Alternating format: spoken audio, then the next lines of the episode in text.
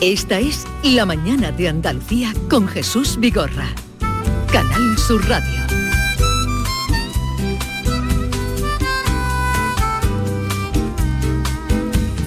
Vamos a dejar que pase esta tormenta lluvia caiga a calmar la sed de este suelo seco loco por beber. Que la lluvia caiga sin piedad. Que borre la tristeza de tu mirar. Que inunde los rincones de tu pesar. Que entre en nuestra casa,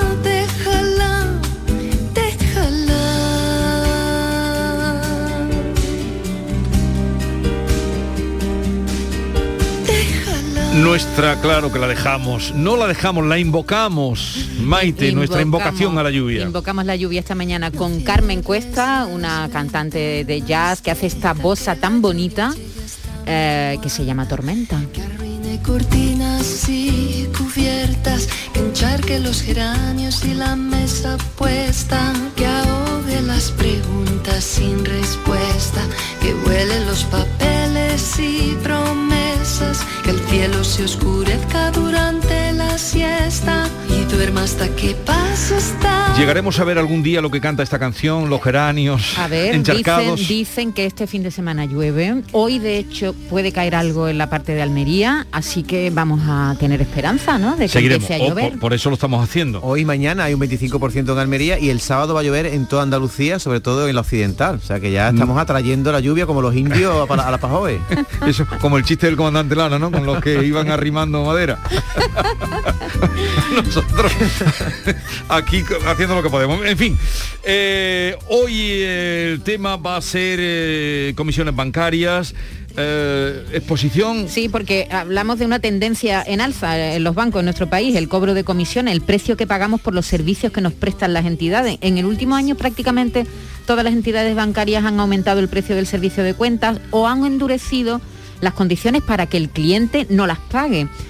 Eh, así que hoy vamos a, a saber qué son exactamente las comisiones, cuáles son las más comunes y también cómo podemos evitarlas. Y os voy a recordar cuáles son las más comunes. Yo apunto a 8, la comisión de mantenimiento, que es la que el banco aplica por mantener simplemente abierta una cuenta, la comisión de administración, que es el gasto que se genera cada vez que el cliente realiza cualquier movimiento, comisión por transferencia, que es lo que se paga por enviar dinero de una cuenta a otra, la comisión de emisión o mantenimiento de tarjeta, que es lo que pagamos por disponer simplemente de una tarjeta, hay una comisión por uso de tarjeta en el extranjero, otra del descubierto, que es lo que nos cobran por estar en números rojos o en negativo, hay otra comisión por retirada de efectivo en cajeros, que es lo que cuesta retirar efectivo en cajeros ajenos, que no corresponden a nuestro banco, y también hay un- una comisión por uso de oficinas, que es el gasto que supone operar en ventanilla. Esas son las más comunes. Jesús. Así que vamos a preguntar a nuestros oyentes si su banco le cobra comisiones, si ha notado un incremento de las comisiones en los últimos meses y si tiene también alguna duda nos puede llamar al 670 940 200.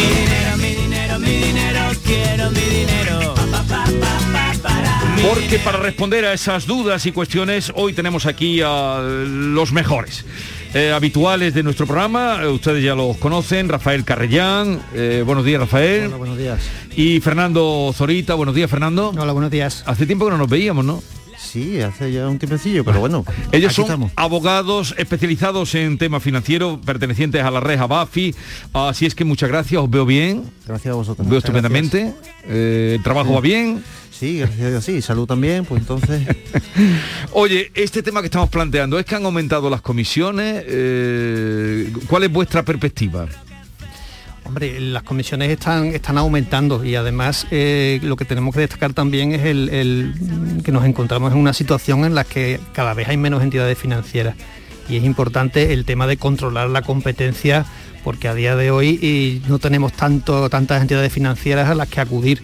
Y siempre recomendamos sobre todo eso, el, el comparar porque muchas veces la mejor defensa que tenemos los consumidores en estos temas es eh, comparar la situación que tenemos y ver si la podemos mejorar tenemos una, hemos aprendido mucho, creo yo, con la telefonía, que también hay mucha oscuridad en el tema de telefonía, pero yo creo que también eso ha servido para que la gente se dé cuenta de que eh, lo mejor que puede hacer cuando se siente maltratado por su, por su compañía muchas veces es acudir a otra. Y en este caso hay que extrapolar eso también al, al ámbito bancario y, es el principal arma que tenemos los consumidores, el, comparar. Entonces, si, nos sentimos en algún momento maltratados, lo que tenemos que hacer es eh, comparar y ver si tenemos una opción otra, en otra. A menos entidades bancarias, menos posibilidad de cambio hay. Eh, vamos a ir pasando lo que los oyentes quieran preguntaros. Ya saben ustedes, además fueron aliados nuestros en, la eh, lucha interminable, se puede decir todavía, de las cláusulas suelo, ¿no, Rafa? todavía sí, está coleando. Todavía hay muchos muchos asuntos de cláusula suelo, sobre todo de personas que llegaron a un, a un hipotético acuerdo voluntario que fue una imposición del acuerdo realmente, que están intentando recuperar las cantidades y, y, están en esa lucha. No, no ha terminado el tema de la cláusula. Por eso digo, interminable, ¿no? Y, juicios que están convocados. Eso es otra, eso es otra. Yo, yo tengo en el 2024 ya, en enero de 2024 tengo señalamientos de asuntos de suelo. De temas de suelo. Mm. Y de gastos sobre todo. De gastos hipotecarios. De gastos hipotecarios. Estoy hablando de Sevilla. ¿eh? Sí, se está hablando. qué paciencia, ¿no? Hay que tener. Eh, muchísima, porque eh, verá, eh, el, cliente es el que más lo perjudicado de esta situación porque es el interesado, evidentemente, pero nosotros como profesionales que estamos intentando que se reconozcan los derechos de ese cliente, también sufrimos. Y, somos también en parte perjudicados por esa situación anómala de la Administración de Justicia que, desde luego no nadie está diciendo haciendo nada para solucionarla. Mm. Se crearon esos juzgados especializados ah, y demás, pero al final se ha demostrado que no era la solución. Y aquí está el dato, enero del 2024. Enero del 2024.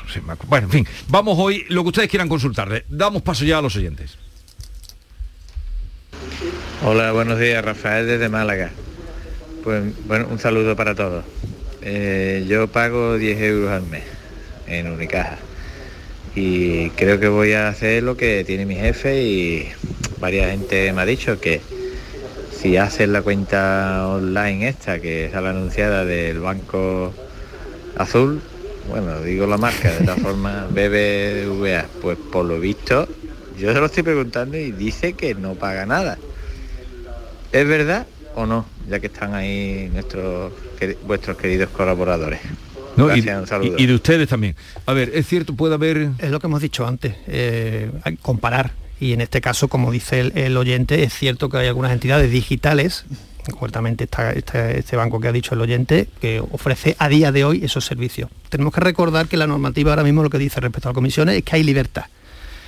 Eh, las comisiones son libres eh, entre cliente y el banco. Es decir, hay un principio general que es la libertad, si bien es cierto que hay una obligación de informar que cada vez es más detallada. La transparencia. Correcto. Eh, la transparencia es lo que hay que exigir a las entidades bancarias. Esa es la palabra fundamental, correcto. La transparencia. Cada vez hay, hay más información que hay que dar. Lo que pasa que, claro, también ahora mismo nos encontramos abriendo una cuenta corriente que nos dan un montón de papeles que están no son casualidad, sino que pero que no pero Fernando, eso no lo podemos leer, eso lo leéis vosotros que sabéis dónde tenéis que buscar, pero la gente no se para leer eso. Este, te dan una cantidad enorme de Pero además Jesús, eh, en el tema de por ejemplo de las comisiones vinculadas a las cuentas corrientes, esta yo entiendo que es una evidentemente de cuenta corriente, hay un problema añadido y es que al tratarse de un contrato que tiene una duración en principio indefinida, no tiene un plazo concreto, uno abre una cuenta y no sabe cuándo, la va a cerrar, eh, a lo mejor al principio las condiciones son muy buenas, no hay comisiones de nada de nada, pero el banco tiene legalmente la posibilidad de modificar esas condiciones.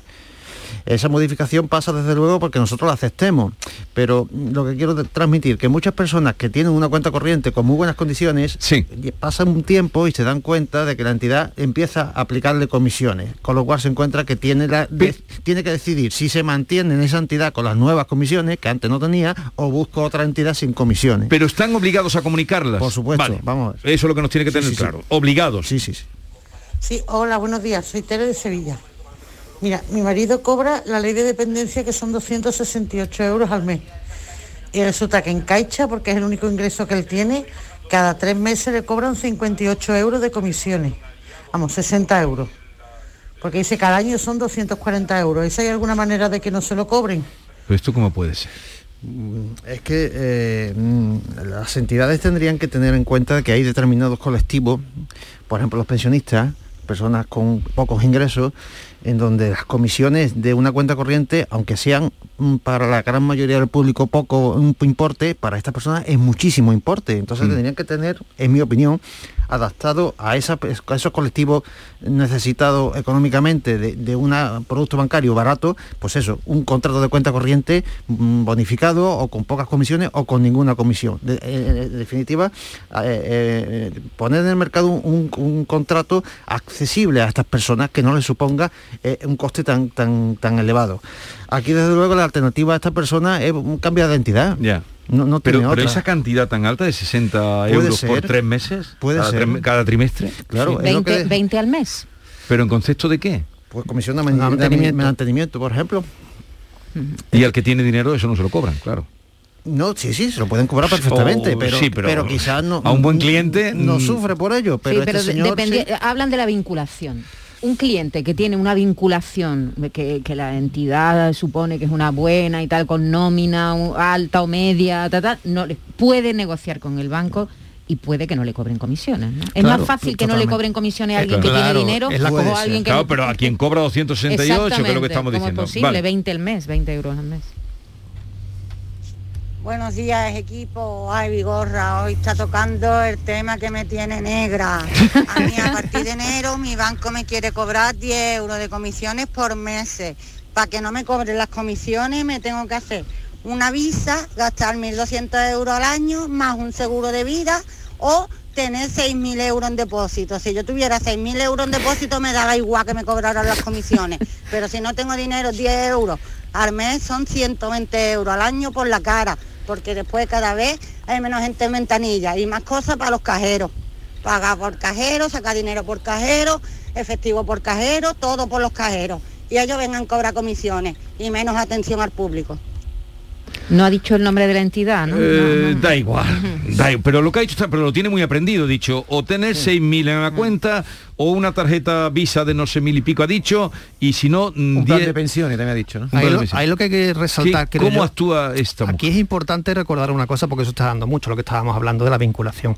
Hay que tener cuidado con el tema de la vinculación porque a lo mejor queremos escaparnos de una comisión de 10 euros al mes y contratamos un producto que realmente no nos hace falta o nos va a costar más. Entonces, si queremos el seguro de vida, por ejemplo, cuidado con, con lo que cuesta y, y también hay que comparar. Y, y la visa igual, a lo mejor es una tarjeta que no, nos- que no nos hace falta Sí. pero lo que estamos comentando, aquí lo que dice la normativa es, si queremos cambiar las condiciones, como puede ser esta señora que diga a partir de enero vamos a cobrar 10 euros al mes, el banco con la ley en la mano lo que tiene que hacer dos meses antes de aplicar esa comisión es notificarlo. Ya se lo ha notificado. Ya se lo ha notificado, entonces ya lo que tenemos que hacer es o nos vamos a otra entidad porque, porque le decimos al banco que no, que no nos interesa o accedemos. Si accedemos, puede ser o bien pagando esos 10 euros todos los meses o bien esquivando esa comisión a través de esa venta que nos ha dicho esta señora. Es decir, contratamos el seguro de vida, contratamos la visa, eso ya es un tema que tenemos que valorar. Fernando, pero Va- el problema vamos a ir es- rapidito, sí, rápido, porque es que me dicen que hay El problema es que muchísimas... si te vas a otro banco, como dices tú, y en todos los bancos te hacen lo mismo, entonces es un callejón sin salida. Claro, ahí está la alternativa que hemos hablado al principio de las cuentas Mm. digitales que hay, que hay ahora, que sí hay alguna siempre que, que no tiene, que no tiene comisiones, pero a lo mejor no nos da los servicios que queremos. Venga, vamos a pasar llamadas. Hola, buenos días Jesús. Soy Esmeralda de Huelva. Eh, vamos a ver, yo quisiera preguntarle a estos señores si eh, yo en este momento soy la presidenta de la comunidad y nosotros tenemos la cuenta, digamos, en Caixa, vamos, que no me importa decirlo. ¿Cómo es posible que nos cobren comisiones cada vez que tenemos que hacer un trámite por ventanilla? Si es que vamos a ver, si es que el trámite de la ventanilla se hace porque no lo podemos hacer a través del cajero. Yo entiendo que cuando tú, por ejemplo, no quieres pararte a, hacerlo por el cajero y prefieres la atención personalizada de la, de, de la chica o el chaval de la ventanilla, te cobren. Pero es que nosotros, por ejemplo, yo todas las veces que he ido es porque mm, me tienen que resolver cosas, digamos, que no las puedo hacer a través de un cajero. ¿Es legal que te cobren comisiones mm, por cosas que no se pueden hacer a través de un cajero? En las cuentas de las comunidades, por favor. Bueno, vamos a ver, ha, ha hablado de operaciones en ventanilla, pero no ha identificado qué tipo de operación. En ventanilla se puede hacer una retirada de efectivo, se puede ordenar una transferencia, se puede domiciliar un recibo, no sabemos muy bien a, a cuál se refiere. Pero quizás la, la más llamativa y la que ha creado o está creando más polémica es la retirada de dinero. Cuando uno va a su propia entidad, a, su- a- a una sucursal de su entidad y quiere retirar dinero de su cuenta y dice sí, pero comisión. Esa comisión afortunadamente no está generalizada, pero ya existe y se está cobrando en algunas entidades por retirar dinero de, mi tu cuenta. Eh, en este caso, ¿qué ocurre? Eh, eh, el problema de la cuenta corriente es que no hay una normativa que regule todo el contrato, sino hay normas un poco dispersas, ¿no? Entonces, en principio, lo que hay es que eh, la entidad puede establecer una comisión por retirar dinero de tu cuenta. Lo puede hacer. Hmm. ¿Y el Banco de España qué dice? Pues que sí, que lo puede hacer siempre y cuando eh, eh, en el contrato se establezca que esa retirada de dinero no forma parte del servicio básico de la cuenta corriente. Es decir, cuando uno abre una cuenta corriente la hace para recibir dinero y Sí. hacer pagos y retirar dinero de esa cuenta. Ese es el servicio básico de caja que se llama. Si ese servicio está retribuido con la comisión de mantenimiento, no me pueden cobrar una comisión adicional Añadida, por claro. retirar dinero. Ahora, si el contrato de entrada dice que la retirada de dinero en ventanilla no forma parte del servicio de caja, en ese caso concreto, y tiene una comisión de X, ahí dice el Banco de España que sí nos pueden cobrar comisión. Nuestra opinión como juristas es una barbaridad. Jurídicamente es una barbaridad. ¿Por qué? Porque eso además es a discreción de quien lo interpreta, ¿no? ¿Con, Mm, cómo si, ¿Quién interpreta que eso forma parte, diremos, del, del acuerdo inicial o no? ¿O se Tiene- sale? Por eso digo, tiene que venir en el contrato, pero de nuestra opinión es que jurídicamente es una barbaridad la esa comisión de retirada de dinero de la cuenta corriente. ¿Por qué? Porque eh, la retirada de dinero forma parte de una obligación por parte de la entidad de proporcionarlo básica del contrato. No estamos hablando de algo accesorio. Yo abro una cuenta corriente para recibir ingresos de mi trabajo, de Sí. mis clientes, de lo que sea, y para pagar recibo, hacer transferencia y si voy a mi sucursal, sacar dinero en efectivo es básico. Esa, esa separación de ese servicio, del, del servicio básico, no la entendemos. Y no entendemos cómo el Banco de España bendice esa separación. Por lo tanto, eh, al día de hoy, nuestra opinión es que no se puede cobrar esa comisión. El problema está en que si el contrato lo, lo establece y se firma ese contrato, se está dando validez a eso. Se está dando validez a eso. ¿Qué recomendación damos? No contratar ninguna cuenta corriente donde se establezca comisión por retirar dinero del cajero. Están avisados. Seguimos. Buenos días, Jesús y compañía. Yo eh, estaba en caja rural y, y tenía vamos, el autónomo, el agua, la luz, las cosas básicas, lo tenía todo domiciliado ahí. Y de repente pasaron a cobrarme 10 euros al mes y me dijeron que la única forma de que no me lo cobraran era sacándome un seguro allí, obligándome a sacarme un seguro. Como yo escucho a don Jesús Vigorra, pues le dije que a mí no me podían obligar a eso, a sacarme un seguro. Y me dijeron que sí, que si no, que si yo no sé cuánto, sí, eh, lo he quitado todo en mi otro banco. Que por ahora no me cobran comisiones. Cuando me las cobren, pues me cambiaré otra vez hasta que no me las cobren.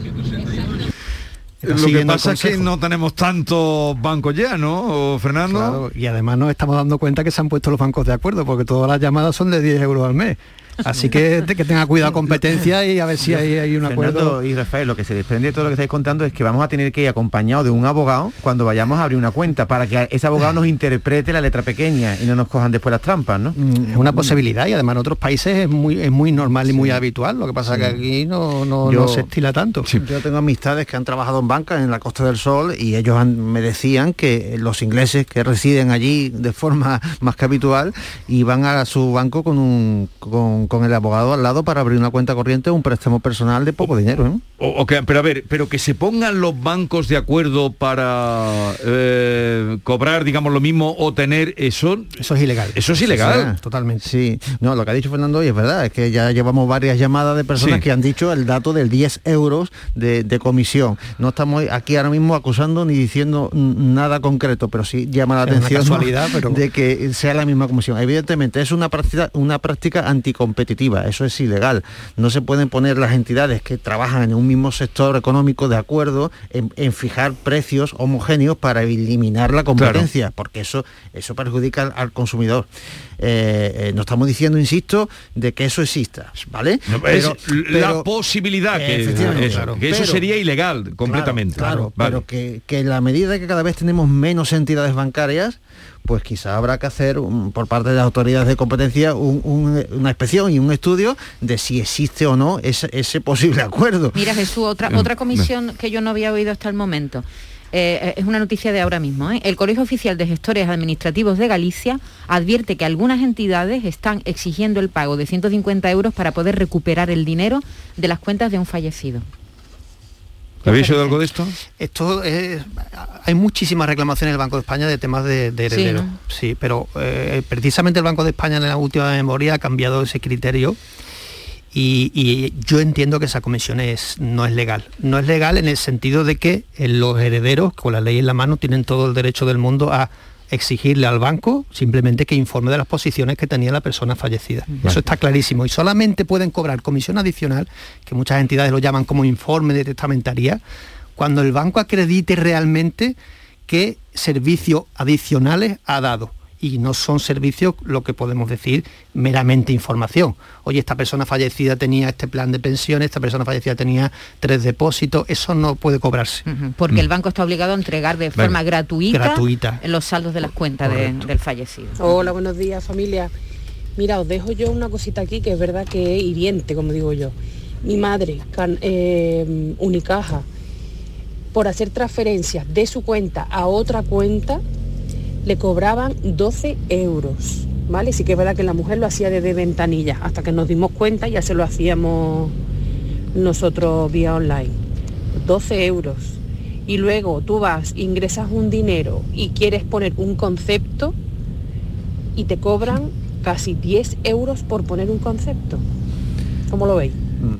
Bueno, eh, voy a empezar me, estoy quedando asombrado de lo que estoy. vamos a tener que volver a las andadas. Venga, dime, Rafa. voy a empezar, si os parece, por la segunda parte de, la, cuestión, que es eh, cuando nos cobran por hacer un ingreso en una cuenta de un tercero y queremos poner, por ejemplo, en el concepto nuestro nombre, para que esa persona que recibe dinero sepa, quién se lo estaba. Yo.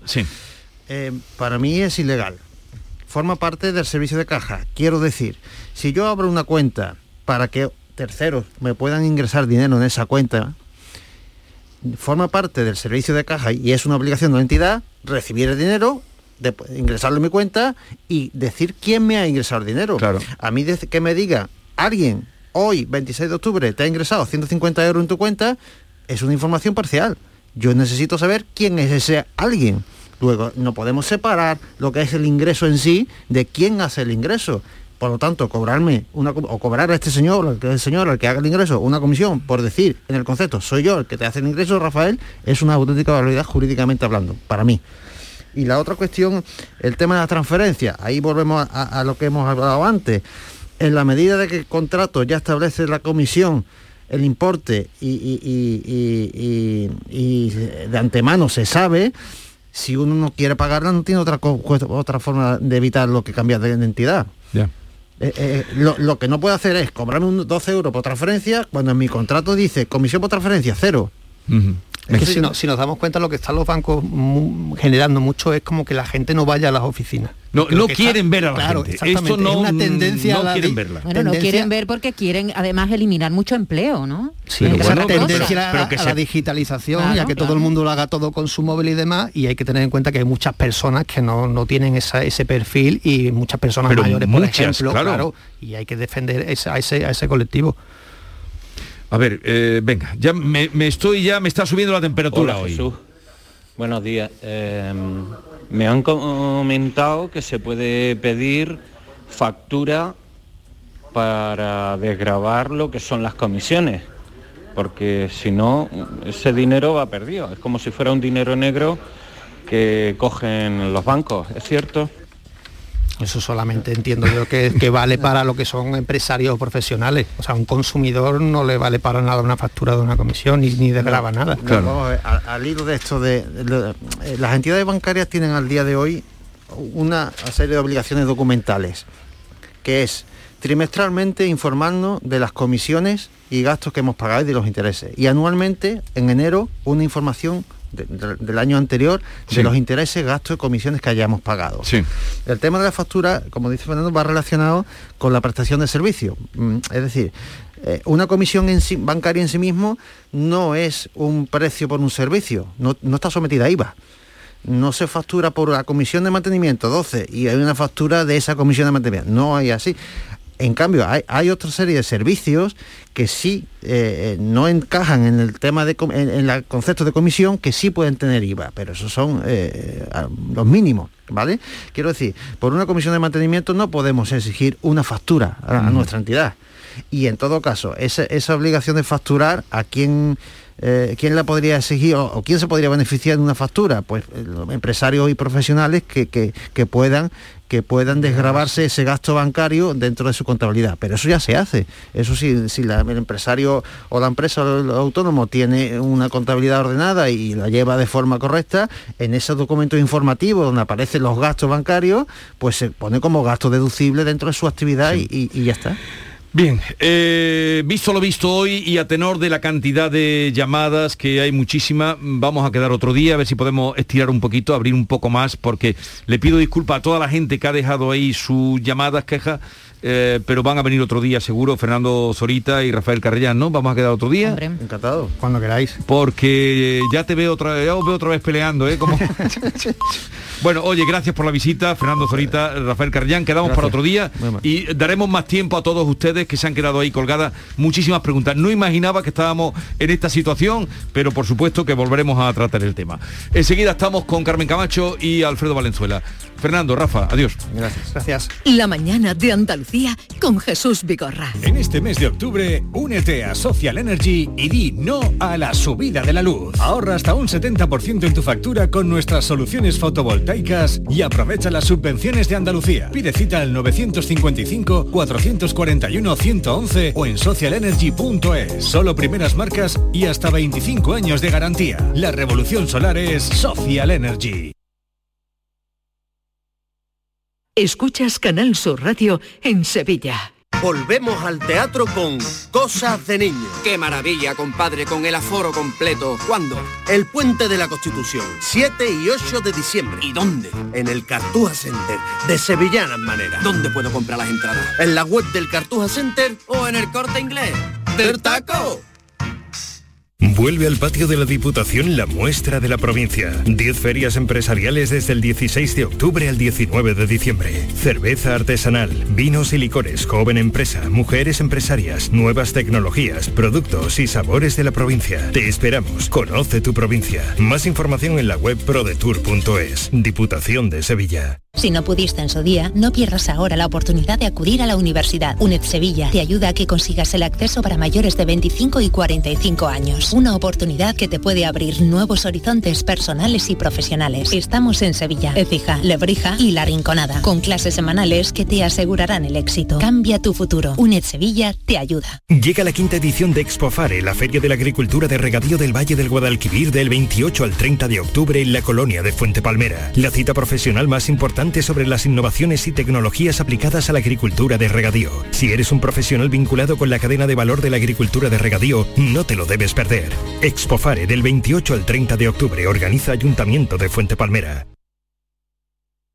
La actualidad y las novedades en salud. Las noticias sobre investigación médica, prevención, terapias y un consultorio para responder a tus dudas. Envíanos tus consultas en una nota de voz al 616-135-135. 616-135-135. Por tu salud con Enrique Jesús Moreno. De lunes a viernes desde las 6 de la tarde. Quédate en Canal Sur Radio, la radio de Andalucía.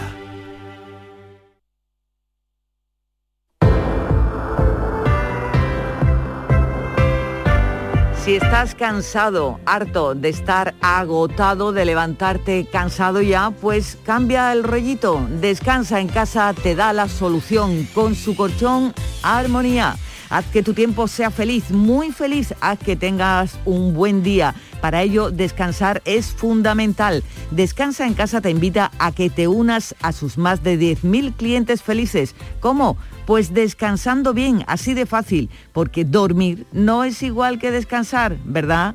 Pues descansa en casa te ayuda a levantarte más feliz con su nuevo colchón Armonía, un colchón fabricado en exclusiva para ti, sí, tal como lo oyes, uno diferente para cada miembro de la familia. Llama al teléfono gratuito 900-670-290 y te informarán absolutamente de todo, porque según tu peso, tu altura, tu edad, tu actividad física, tu marido, tú y tus hijos necesitáis el mismo colchón. Descansa en casa te estudia a ti y a tu familia y fabrica en dos días, sí, sí, tan solo en dos días, colchones para cada uno. Si llamas ahora comprando tu colchón Armonía de Matrimonio, Descansa en casa te regala dos colchones individuales para tus hijos.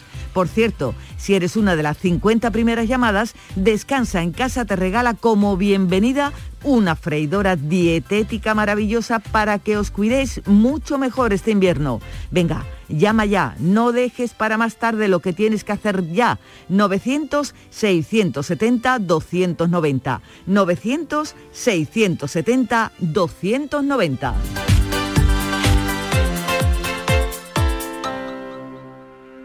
¿Perdona? ¿Desde cuándo es influencer Laura? Laura, desde nunca. ¿Y este post? A ver, hashtag tapas nuevas, hashtag caprichito, hashtag inspiración. Eh, ha jugado al triplex y le ha tocado. Fijo. Triplex de la 11. Podrás ganar hasta 150 euros por solo 50 céntimos. Hay tres sorteos diarios. Triplex de la 11. No te cambia la vida, pero te cambia el día y el post. 11. Cuando juegas tú, jugamos todos. Juega responsablemente y solo si eres mayor de edad. Si tu empresa ha estado en ERTE, esto te interesa. 165 millones en incentivos para el mantenimiento del empleo. Tienes de plazo hasta el 2 de noviembre para solicitarlos. Recuerda, no importa que hayas participado en la anterior convocatoria. Entra en la web del SAE, infórmate y presenta tu solicitud. Servicio Andaluz de Empleo, Consejería de Empleo, Formación y Trabajo Autónomo, Junta de Andalucía. Canal Sur, la radio de Andalucía desde Sevilla. Vuelve al patio de la Diputación la muestra de la provincia. 10 ferias empresariales desde el 16 de octubre al 19 de diciembre. Cerveza artesanal, vinos y licores, joven empresa, mujeres empresarias, nuevas tecnologías, productos y sabores de la provincia. Te esperamos. Conoce tu provincia. Más información en la web prodetour.es. Diputación de Sevilla. Estudiar de forma online y semipresencial, adaptando el ritmo de estudio a tu situación personal. Es posible gracias a UNED Sevilla. UNED Sevilla te da la posibilidad de cambiar tu futuro con su oferta de más de 28 grados, másteres oficiales, cursos de idiomas y los nuevos microtítulos de solo un año de duración. Es el momento de plantearte nuevas metas. Cambia tu futuro. UNED Sevilla te ayuda. Bienvenidos a Sacaba. Mil metros de electrodomésticos con primeras marcas. Grupos Whirlpool, Bosch y Electrolux. Gran oferta hasta fin de existencias en Sacaba. Lavadora secadora por 299 euros. Sí, sí, lavadora secadora por solo 299 euros. Y solo hasta fin de existencias. Solo tú y Sacaba. Tu tienda de electrodomésticos en el Polígono Store en calle nivel 23. Sacaba. Ahora reciclando latas y botellas de plástico de bebidas puedes reducir el CO2 y dar oxígeno a tu ciudad ganando premios sostenibles. Únete a Reciclos, el primer sistema de reciclaje digital que cuida la sostenibilidad del planeta y de tu ciudad. Ayuntamiento de Sevilla, Lipasam y Ecoembes. Juntos, cuidamos Sevilla. El programa del Yuyo. Un programa en el que nos gusta reírnos prácticamente de todo, con momentos muy surrealistas, historias imposibles y mis ocurrencias, claro. El programa del Yuyo. Disfruta del lado amable de la vida. De lunes a jueves desde las 10 de la noche. Quédate en Canal Sur Radio, la radio de Andalucía. Esta es La mañana de Andalucía con Jesús Vigorra. Canal Sur Radio.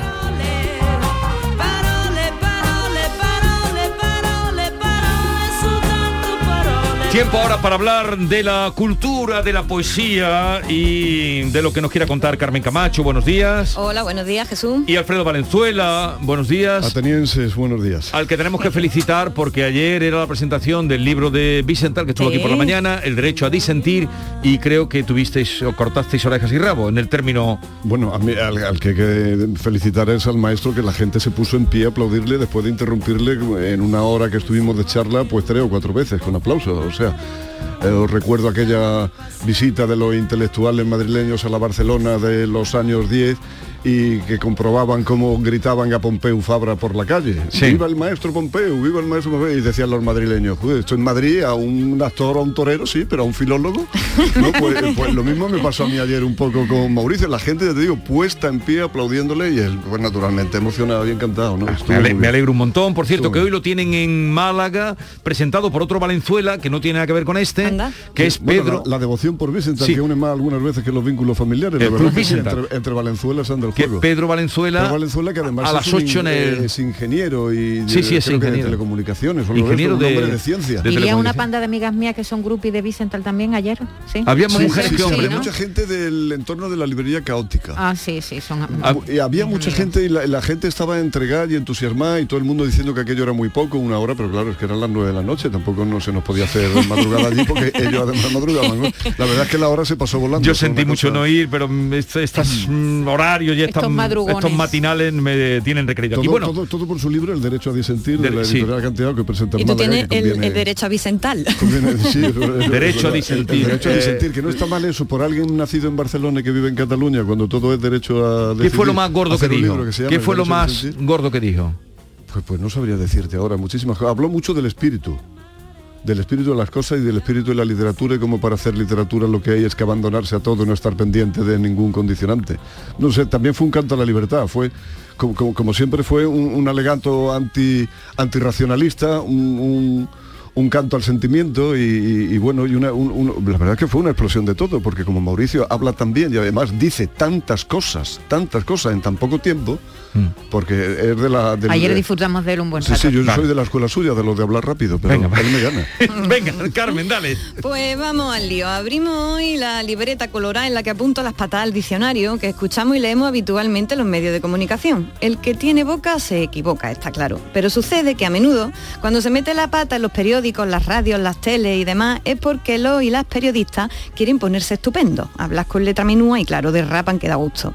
Las patadas al diccionario, si se desde los medios, tienen un problema gordo. Sucede que esas patadas son contagiosas. Se dice una tontería por la tele y de pronto, nada, todo el mundo la da por válida, incluso se pone de moda y se repite por ahí. Así estamos, que hablamos ya un rebortijo pamplinoso que no vea. Así que bueno, sin más tardanza, vamos a abrir mi libretita.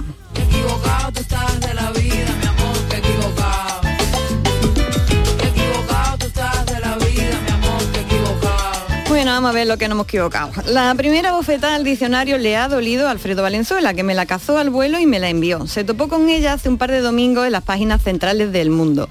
La noticia iba sobre la escultura de San Juanito de Úbeda y cuyo autor es nada menos que San... Hoy San, iba a decir San, Miguel Ángel. San, Miguel Ángel, Bonarotti. ¿Cómo hemos saltado? San Miguel Ángel y San Leonardo. Escuchamos lo que me dijo Valenzuela en un WhatsApp. Que la que escribe el reportaje eh, dice que hace declinar la balanza a su favor, en vez de inclinar. Se ha puesto fina y dice que lo que hace es declinar la balanza a su favor. Está hablando de dos tesis distintas sobre la autoría del, del Juanito, si es de Miguel Ángel o no. Tengan, ustedes con los WhatsApp que envían a Carmen Camacho, ¿eh? que luego los escucha todo el mundo. Sí, sí, tened cuidado que yo lo pillo todo, ¿eh? que yo lo pillo todo. ¿eh? Este, este era el más suavito, pero eso lo he puesto.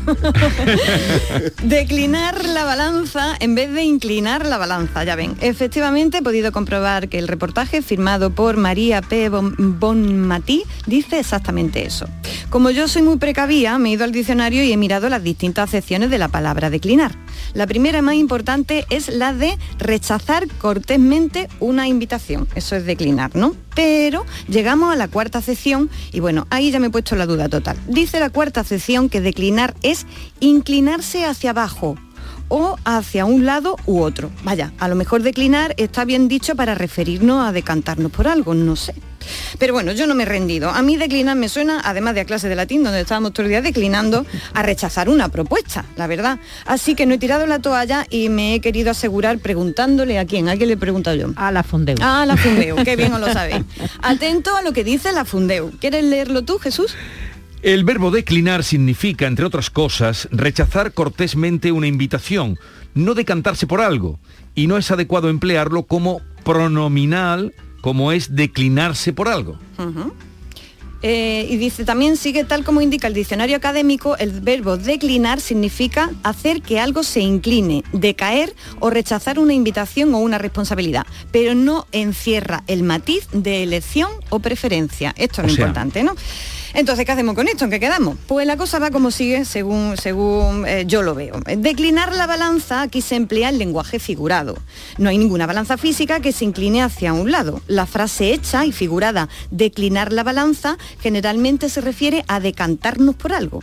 Y con ese sentido, la palabra declinar no es correcta. Ajá. Una balanza eh, puede declinar uno de sus lados, vencerse, pero la expresión declinar la balanza alude a decidir algo, por lo que tan- por, eh, por lo tanto declinar no es el verbo más claro, genera Es confusión. decir, una balanza que se inclina hacia un lado sí declina. Sí, puede declinarse Pero en hacia un sentido lado. figurado no se de- puede utilizar- Exactamente, inclinar, eh, sería mucho más correcto inclinar la balanza Ujú. Hacia- porque nos claro. estamos refiriendo a decantarnos por algo. Me he explicado, Sí, ¿no? sí, sí. Perfectamente. Así que nada, todo hubiera estado más diáfono si se hubiera escrito inclinar la balanza. Desde aquí nos inclinamos por esta expresión y declinamos usar declinar la balanza, porque estamos al borde de, de- de generar una buena confusión. Ea.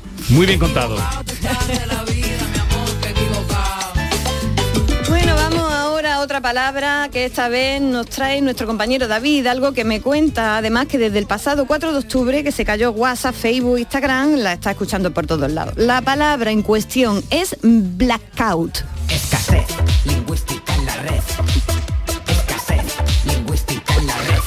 Bueno, blackout. ¿Qué dir- es que tienes una música para cada palabra. Oh, yo me pongo haciendo, pensando en esto. ¿Qué diríais que es blackout? Blackout es, bueno, irse a negro, ¿no? Irse a Eh, negro. bloquear, sí, irse a negro, claro. ¿no? Es literalmente en inglés irse a negro, ¿no? Y es lo que le pasó el 4 de octubre con las redes sociales del tal Zuckerberg. ¿En la tele ¿no? se utiliza también cuando se va a negro en una Sí, pantalla? claro, es también un se dice blackout, blackout. es un blackout, un pantallazo. ¿no? Pero- Cuando- pero se cuando dice- con Antonio Machín también. También, pero se dice, pero se dice irse a negro, ¿no? Aquí en- Claro, sí, claro, claro. Eh, ¿Y qué pasa con esta palabra? No está, no está mal dicha, no está mal dicha en inglés, pero que es que en español ya tenemos una palabra concreta, específica para referirnos a ello. ¿Cuál puede ser? Apagón, apagón, apagón. por, Apagarse, ¿no? apagón. Por supuesto, recomendamos encarecidamente que se use apagón en lugar de blackout, que nos vamos a quedar tontos con tanta modernuda y tanta flojera a la hora de hablar. Tuvo que haber algún listo por ahí que durante el apagón dijo blackout y como parece que aquí hemos pisado la flor de la tontería, a partir de ahí algunos periodistas comenzaron a copiar la palabrita y ea, pues ya la usa todo el mundo, ¿no? Por cierto, blackout eh, se llama también en inglés a lo que tienen por ahí como persiana, que no son ni persianas ni nada, son esas telas opacas que se ponen en los hoteles, ¿no? En las cortinas esas. Si no hay persiana, en el, en el mundo no hay persiana, nada más que en España. Nada más que en España, ¿eh? Qué cosa, ¿eh? Pero tampoco le digan blackout a las cortinas, por favor, que me va a dar algo. Escasez lingüística en la, red. Y vamos ya por el tercer derrape. Lo he escuchado en varios medios, en concreto en televisión española y en la cadena SER, lo escuché, pero también lo he visto escrito en varias notas de prensa en Europa Press, la agencia EFE. Os cuento. Resulta que han hallado en un pueblo de La Rioja los restos de un pequeño dinosaurio herbívoro. Ea, ¿por qué se ha dicho en todos los medios que el dinosaurio no es herbívoro, es vegetariano? Y si es muy fino vegano. Ay, ay, ay. ¿Es correcto decir que un dinosaurio es vegetariano? Para mí que no, salvo que el dinosaurio sea de los dibujitos animados, eso que hablan y van a la oficina y todo eso, ¿no? Lo primero que he hecho ha sido irme del tirón a la Fundeu. La institución nos dice lo siguiente. Jesús, ¿puedes leerlo? Según el diccionario académico, vegetariano se refiere a aquella persona que practica un régimen alimenticio basado en el consumo de productos vegetales, pero que admite el uso de productos como huevos y leche, por ejemplo. Sin embargo, herbívoro se aplica al animal que se alimenta de vegetales y más especialmente de hierbas. Por tanto, ser vegetariano alude a la persona que por convicción escoge no tomar ni carne ni pescado. Claro, elige, ¿no? Claro, Elige. claro. Un vegetariano no es un herbívoro, así solo como hierba, ¿vale? Para los animales que se alimentan de vegetales, la palabra adecuada es herbívoro, ¿vale? El titular que he leído en esta semana mm, que dice que nueva especie de dinosaurio vegetariano parecido a una ave rapaz, no está bien dicho, a no ser que el- el dinosaurio este hubiera tomado después de una larga meditación, ¿no? La decisión consciente de no comer ni carne ni pescadito. Qué cosa pasa. Es muy ¿Y, y qué le decimos al que dice eso? Al que dice... Yo conozco ¿Qué una especie hago? ¿Me rara. mato, Paco? ¿Me mato? Dice que, que- que- Yo conozco una especie rara de vegetariano, además son chicas, en los dos casos que conozco son, son vegetarianas, pero que hacen una excepción con el jamón ibérico. Sí, no, no yo es soy de ¿eh? Yo Listas, soy, ¿no? yo soy, yo Ninguna soy. broma. Pero de esos hay mucho. Yo soy herbívora jamonera. Y yo digo, pero bueno, no? tú no Tú eres vegetariana y dice, no, pero con esto no.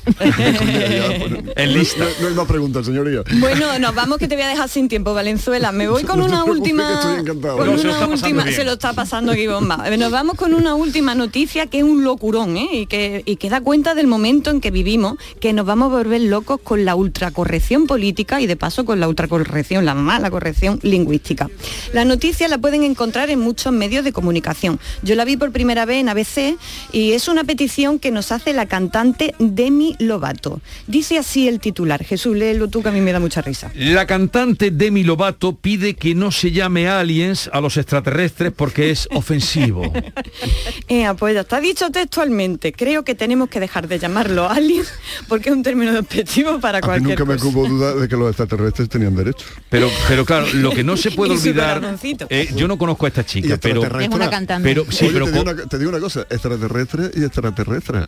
sí, pero eh, eh, pero me dicen que esta chica tiene mucho tirón, Muchísimo. que ahí está el peligro. Pues, pues ya sí, está, sí. pues, pues- ¿Y cómo hay que llamarlos ahora? extraterrestre. Alien no, que eso es ofensivo. Bichos verdes Que- tampoco. que- no, nada, no, no, nada, no, no, nada. no, no, ten- que tened por favor mucho cuidado en no herir los sentimientos de los extraterrestres, porque ya es lo único que nos faltaba después si de lo el que hemos pasado. ¿eh? extraterrestre te pega un bocado en el hígado, te lo arranca y se lo come crudo, tampoco, porque tú no puedes ofender la diversidad. Eh, ah, has traído a Juan el Cama. Hombre, pues nada, para deciros que, que os cuidéis de tanta pamplina y para la semana que viene seguimos con más. Bueno, recordamos el Twitter de Carmela, que es arroba aycarmela, son cinco As al final, mándenle ahí lo que escuchen, lo que les haga, eh, mm, pues les dé un efecto mm, disonante en el oído. Y las palabras de su pueblo. palabras, palabras, todo lo que, tenga quieran. que ver con, Arroba las palabras. ay Carmela A. y a través de nuestro WhatsApp si nos llega algo para ella que veo que Yolanda está atenta se lo hacemos llegar Eso. 670 940 200 670 940 200 seduciendo un francés y bailando el calé caminaba la Virgen María con el patriarca señor San José.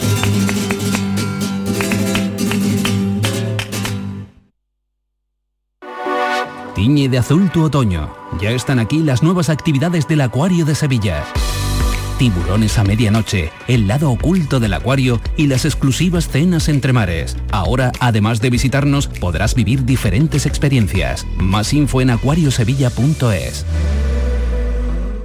¿Te has enterado de que en Los Alcores está la única tienda Xiaomi oficial de Sevilla? ¿Cómo te lo cuento? Tienen la única tienda Xiaomi de toda Sevilla, con ofertas y promociones que no te puedes perder. Además, renuévate con la nueva temporada en moda y complementos de las primeras marcas. Todo para el hogar, alimentación, gastronomía, cines y todos los servicios que necesitas para hacer de tu visita un momento perfecto. Centro Comercial Los Alcores, Autovía Sevilla-Málaga, salida 7. Mucho donde disfrutar.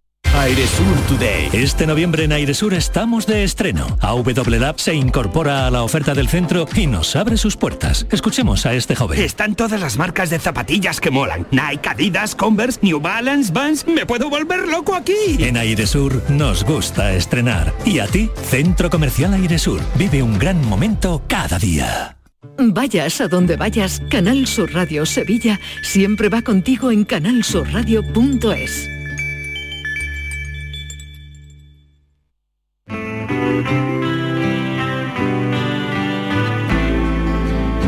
La lectura no es inocente, porque nutre la memoria, ensancha el entendimiento y fortifica la voluntad.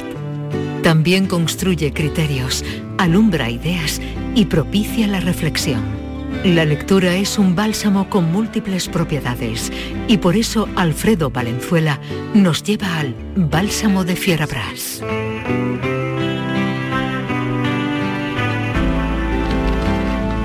Adelante, Alfredo, mm, reséñanos el libro de hoy y luego cuéntanos. Yo no recuerdo ya quién era, si Paco Umbral o César González Ruano, el que cuando no le preguntaban, el- cuando no le publicaban un artículo mandaba otro y los amigos le decían, pero ¿para qué manda otro al mismo periódico si no te lo han publicado? Y él decía, para empujar.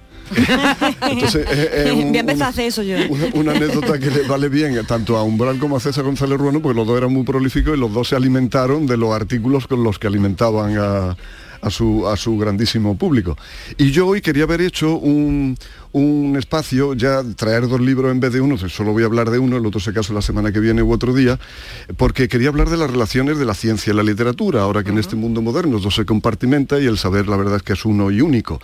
Y me voy a quedar en un libro que es solo literatura, aunque habla, se nutre de la ciencia, pero es solo literatura y además yo entiendo que es alta literatura, porque para empezar yo no sé si definirlo como una novela o como un conjunto de cuatro relatos autónomos, aunque hilado entre sí, y un epílogo. El libro se titula Un verdor terrible y es de un chico nacido, digo chico porque es muy joven, escandalosamente joven, del año 80. Eh, Se parece mucho a Andrés Calamaro, porque aunque nacido en Rotterdam, digo, es chileno. pero Andrés Calamaro de joven. Bueno, no de joven, pero sí de físico, ¿no? Este tipo tiene así los mismos pelos rizados, Sí, es guapetón y tiene los brazos tatuados como los maoríes, como los guerreros maoríes. Bueno, aquí ahora me dirán Carmen y Maite si yo, estoy, eres, eres más si yo antiguo. estoy equivocado, No ¿no? sé, Pero a mí sí, me- puede- parece puede ser hermano chico de Pero ¿por qué le Calamaro. dice- Sí. ¿Por qué le dices antiguo? Porque ahora de lo tatuado es muy normal que Sí, sí, tatuado por la vida. No, no, ahora lo raro es ver a alguien sin tatuar. Claro, ahora lo dice como los maoríes, dice el tío. Bueno, sí, no, pero porque lleva esas tramas, esas tramas en los bits, esas tramas Sí. que son así muy de guerrero, ¿no? Bueno, Sí. hay algunos boxeadores. Te hemos entendido. Bueno, él se llama Benjamín Labatut, termina en T, Benjamín Labatut, y, y- y un verdor terrible es el debe el título al científico que eh, sacó nitrógeno directamente del aire, lo que permitió un avance grandísimo porque permitió que en muy pocos decenios la humanidad se multiplicara por cuatro porque había comida para todo el mundo. Eh, eso por un lado, pero al sintetizar el nitrógeno también se permitió que 6 millones de judíos fuesen asesinados durante la Segunda Guerra Mundial por métodos industriales porque era uno de los componentes del, del gas del gas ciclón. Me he ¿no? perdido que tiene que ver nitrógeno con la alimentación, que has dicho que... Al sintetizarlo, potencia los abonos. Y Ah, entonces vale, vale, no permite, permite, sin- ni yo tampoco hasta leer esto, permite, bueno, luego se utiliza con el nitrato de Chile que habíamos de chico, todo eso es la Sí. base de Vale, eso, vale, con vale, los amoníacos y con toda esta Ahora cosa. Entonces comprendo. permite mm, multiplicar la producción vegetal o herbívora de la, de la O vegetariana. alimenta los- o O vegetariana vegana, que hablábamos antes de una manera brutal. Entonces este hombre terminó sus días teniendo pesadillas diciendo que en el momento que la humanidad se retrajera un poco, iban a ser el- el- los vegetales los que iban a cubrir todo, todo el mundo, iban a acabar con cualquier forma de vida. Y por eso se llama un verdor terrible, Mm. que de ahí también la, la imagen eh, de la cubierta. ¿no? Eh, nos cuenta Benjamín Labatut también el legendario enfrentamiento que hubo entre Heisenberg y Schrödinger, que son dos físicos que sientan las bases de la física cuántica en una universidad alemana, como el matemático Grothendieck terminó mm, siendo un ser asocial eh, con delirio místico y absolutamente eh, loco al final de sus días, vuelto loco, porque lo que subyace detrás de estas páginas, sin que él lo mencione, porque Labatut es, sí que es un, es, un, es un maestro de la elipsis, es como cuando el hombre se pone a jugar a Dios, crece la incertidumbre moral de, todo lo que le rodea. Él, lo ejemplifica en el reverso moral que, que tiene cada, cada avance científico. Por un lado progresa y la humanidad vive mejor, pero por otro lado menciona solo al final de uno de los capítulos la palabra Hiroshima. Es que no hace falta contar más. Y luego también el, el de Einstein, que es famosa su frase de Dios no juega los dados con el universo en su enfrentamiento con otro físico que se llamaba Niel Bohr, que es cuando le gritó eso para concluir. Dios no juega los dados con el universo. O sea, Einstein estaba convencido de que todo respondía a, a- a una cosa que podía entender la razón. Pero la- leyendo a la Batut, te queda la duda de que si efectivamente Dios no. esté jugando a los dados con el universo. Y por terminar ya, una, eh, por terminar con algo que me ha parecido muy literario, es una carta que recibe Einstein de un joven compañero suyo, astrónomo, matemático y físico, que está de teniente en la Primera Guerra Mundial. Entonces Einstein recibe una carta llena de barro, el Ujú. membrete con el nombre del remitente no se ve muy bien porque hay una mancha de sangre encima, hasta el punto de que se pone guantes para abrirla. Se pone guantes para abrirla y la abre. Y lo que encuentra allí es que su un joven amigo, que me vaya a perdonar ahora que no recuerde el nombre, porque es un nombre alemán bien complicado, tampoco yo lo pronunciaría muy bien, es el primero el primero que es capaz de resolver las ecuaciones de la relatividad que ni el propio Einstein ha avanzado en ellas, pese a, hacer primero la teoría, pero luego aquello había que desarrollarlo. Y este hombre en el frente, eh, al mando de una sesión de artillería entre bombazo y bombazo, pues se detuvo a hacer aquello y, se lo mandó y se lo mandó a Einstein. Y esto me parece que es una imagen preciosa porque cierra todo el círculo que decía yo al principio de que cuando uno eh, está determinando si el universo en realidad es un, caos, es un caos o es un mecanismo de relojería y cuando se pone a jugar a Dios, aquello puede tener consecuencias. Dijo alguien, fijaos lo que, lo que hizo este individuo que le manda la carta a Einstein que determinar, o sea, poner por escrito los principios de la física cuántica es el equivalente, porque claro, creemos que sabemos mucho, pero pasa como con Sócrates, que mientras vas, conociendo, más te das cuenta de, la enorme, de la enorme ignorancia que tienes. Bueno, pues alguien y Lavatus eso lo hace muy bien, dijo de este físico que lo que había hecho él a fijar los principios de la física cuántica era el equivalente a que a ti te lleven a Wimbledon, al estado de Wimbledon, te quedes fuera del estadio sin entrar, nunca has visto un partido de tenis, naturalmente, ni sabes lo que es una raqueta. ¿No? Ni sabes lo que es una raqueta. Y solo por lo que escuchas de lo que se oye dentro del estadio y por alguna bola alta que pasa por arriba... Te tienes que imaginar el juego. No, te tienes que imaginar, no. No, dices que están jugando a tenis con la raqueta, la tensión de las cuerdas de la raqueta, la tensión de la red que tiene y las normas. Bueno, pues ese es el equivalente a lo que hizo un físico de esto. Visionario total que, como imagen poética me parece preciosa, preciosa. Eh, estoy muy orgulloso de que un ayer... verdor terrible se titula el libro. Un verdor terrible. En anagrama. En anagrama. Estoy muy contento de que ayer triunfara Alfredo Valenzuela en la Feria del Libro con Vicental y hoy tenemos en la Feria del Libro, en el ciclo La Poesía tiene la palabra, a Carmen Camacho recitando a las 7 de la tarde en la carpa. Ahí estaremos junto a Víctor Jiménez y a Ramírez Lozano echando un ratico de poesía. Así que fíjate, tenemos aquí tenemos aquí las estrellas. Completamente. aparte, hoy no he visto tu artículo de hoy. ¿De qué va? En Diario de Sevilla. Ah, sobre, sobre Abascal y los menores no acompañados. Abascal y menores no acompañados. Vale, vale. Pues ella es que lo pueden leer en eh, los diarios del Grupo Yoli. Oye, que me alegra mucho de veros. Igualmente, querido Jesús, un abrazote. Ah, ¿Dónde vais ahora? Tú a la eh, mudanza, ¿no? Bueno, yo es que como estoy de mudanza, pero antes tengo que ir al mercado, porque no solo de mudanza come el hombre. Luego cuando termine la mudanza tienes que contarnos, ¿eh? Claro que sí. Eh, Carmen, hasta la semana que viene. 7 de la tarde, Carmen Camacho en la carpa de la Feria del Libro de Sevilla. La mañana de Andalucía con Jesús Vigorra.